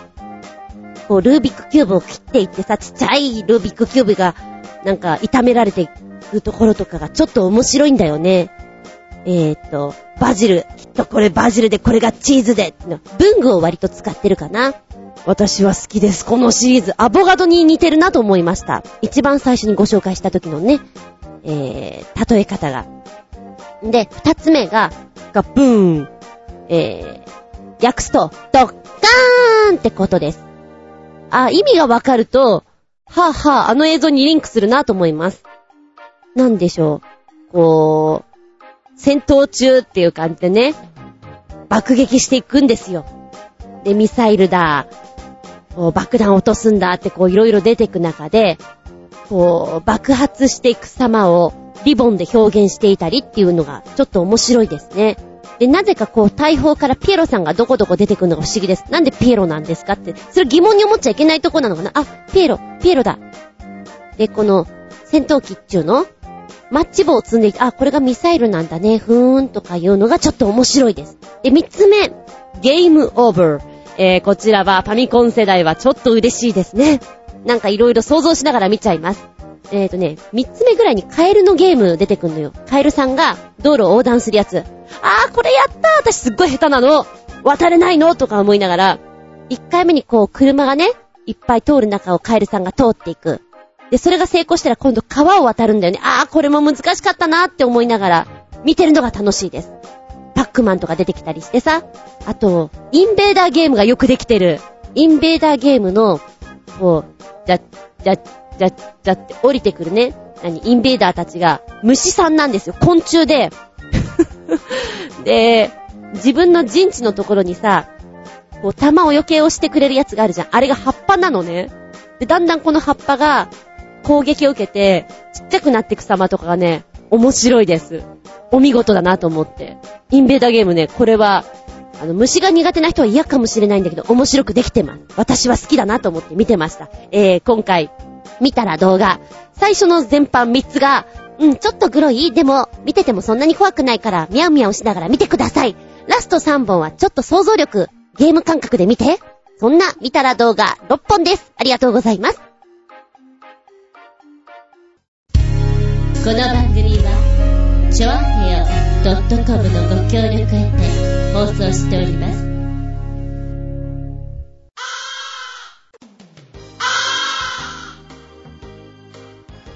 はい、終わりになってきました。本日も長いお付き合いありがとうございます。次回は5月13日、下駄101でお聞きいただきたく思います。テーマはね、あー、今日もいくつか出てきたんだけども、じゃあこれ、チチンプイプイ、痛いの痛いの、飛んでけこの野郎。で、行きたいな。何そのテーマはってツッコミいっぱい来てるかなとも思うんだけども、まあ、痛いとこあるじゃん。自分なりの応急処置。もしくは、気にしない気にしない。痛くない痛くない。ないですか？そういうの。あの、ちなみに私は、ささくれ、ね、あの見て見ぬふりができなくて、ささくれと目が合うと、どんなに血が出て痛くても、向いてやります すっげえ痛いなと思うけど。まあ、その後はバンドエイドね。なんかほっとくとね、どうしても、気になっちゃうんでね。うん。みたいな。えっと、学生の頃、ニキビができて、痛いよ、産んでしまって、どうしますか痛いの痛いの飛んでけこの野郎ですよ。お腹が痛い。お腹が痛いのはわかっている。だがしかし、病院には行きたくない。どうしますか？なんか色々あると思うのね。そういうネタ。まあ、軽病的なものからスタートしたら本当になっちゃったっていうのもあるだろうし。歯の詰め物なんか結構面白いのあるんじゃないの？次回101回目テーマは、ちちんぷいぷい、痛いの痛いの、飛んでけこの野郎でございます。お便りは、チョアヘオホームページ、お便りホームから送っていただきますか、もしくはパーソナリティブログ、こちらの方にコメントを入れていただけますか？えー、っと、じゃなければ、私のブログ、ずんこの独り言の方に直接、メールホームございます。こちらお送りいただきますか、直前になって、こんなテーマでやるからよろしくねっていう風に出します。そこにコメント入れていただけますか？メールアドレスもあります。全部小文字です。geta アンダーバー zun アットマーク yahoo.co.jp geta アンダーバー zun アットマーク yahoo.co.jp こちらまでお送りくださいませ。なお時間の都合上、いや、私の喋りすぎのため、全部ご紹介できなかったらごめんね。気長に待ってね。よろしくね。では、次回は5月13日。日付が変わるその頃に、下駄101でお聞きくださいませ。お相手は私。なんか、カレー南蛮食べたいな。カレー南蛮食べたいな。作っちゃおうかな。あつみじゅんでした。2枚聞くまい話すまい。ずんこの話も、もう、おしまい。七味たっぷりバイバイキーンおまけのけ、100で最初にイメージするのはなーに？コージガットワークさん。ろうそくを立てて階段を一つするごとに消していく百物語。あれ、夏にやると終わる前に朝が来ちゃいそうですが。そうですな。なんか、チュンチュンみたいな。うっすら、こう明るいけどね、みたいな。やだよね。なんか 明るい中の階段ほど間抜けなものはないよね。私のおすすめはですね、ちょっと遠くに移動する車の中で100物語がいいかと思います。まあ、100はできないと思うけど、ろうそくも消せないと思うけど、そこそこみんな、車の中で真っ暗い中で盛り上がれると思うんだ。昼間じゃないよ夜にやってね。いいと思うんだ。山ん中とか。眠くならないからおすすめです。えー、できたら BGM 係はちゃんと作ってくださいって感じでしょうか。うん、ありがとうございます。中国奥地の桃源郷にお住まいの新生ヘナチョコヨッピーくん。100で最初にイメージするのはなーに ?100 といえば、アメリカのプロバスケット NBA の伝説のスーパースター、ウォルト・チェンバレン。かっこ、身長216センチ。かっこ閉じる。が、確か一試合一人で100点取った試合があったよ。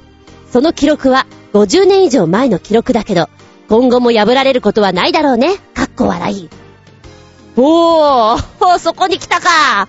100でそれがポーンと出てくるとは、なかなかなかなか面白いな。え、この人だけで100点なんでしょ？他のチームメイトは？いや、いや、いやいや、仕事してると思うけど、チェンバレン君だけで100点取ったんだったら、他のチームメイトと合わせて一体どのぐらい取れたもんなんじゃろうか。何対何だったんじゃろうか。でもすごいよね。100点でしょ ?100 点。すごいね。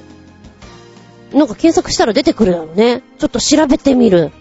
で、50年以上も前でその記録があって抜かれてないっていうのは、やっぱり昔の方が、なんか体作ったりするのとかっていろいろ大変だったと思うんですよ。今の方が、うん、なんでしょうね。栄養とかいろんな面で、ね、細かくできるじゃない？もし、今、チェンバレンさんが本当に現役プレイヤーとして活躍できるような状態だったら、あの時100点取ったんだったらば、今ならどのぐらい取れるんだろうね。なんかそういう風に考えると、話が広がるよね。いや、すごいね。100点か100点だよ？あれ、一試合何分？なんかそんなこと言ってる私は本当にバスケットを知らないんだけど、でも走り回るから、相当なもんだよね。へえ。お勉強になります。ありがとうございます。あ、新潟県のキラキラヨッピーくんだよ。キラキラの国から来たのかなまあ、いいや。えー、っと、新潟県のキラキラヨッピーくんの100で最初にイメージするのはなーに ?100 といえば、100の足と書いて、ムカデでちゅう。でも、ぴったり100の足を持つムカデはあんまりいないでちゅう。ウィキペディアで調べたから、ズンコのアッパコ野郎は調べなくていいでちゅう。ムカデの足の数は種類によって異なり、最低30本、最高346本でちゅう。ペでちゅう。えー、346本もあるの ?346 本かわさわさわさわさわさわさわさ。すげえなこの346本が連動して動いてるというのを考えると、ムカデってすごいな30本ってなんか選抜組みたいだね。俺たち30本でなんとかやってんだぜ。お前らなんか346本もいるんだろはっはーみたいな。ごめん、なんかちょっと妄想クラブ入りそう。あのー、こういうどうでもいいところから、台本考えると楽しいんだよね。えっと、タイトルは、ムカデの足の気持ち。なんだそれ。みたいなバカなの作りそうだ。あつみ先生、どうしたんですか？頭にカビ生えたんですか？ぐらいに言われそう。たわむれたわむれ。ありがとうございます。意外に一つのイメージからいろんなものが引っ張り出されて、これちょっと面白いかも。またやっちゃうかもよ。ありがとうございます。では皆さん、楽しいゴールデンウィークをね。すんごいどうでもいいんだけど、さっきからうちの猫がぐずりんぼです。にゃーにゃー言ってます。にゃーにゃー。ネタ今忙しいんだけど、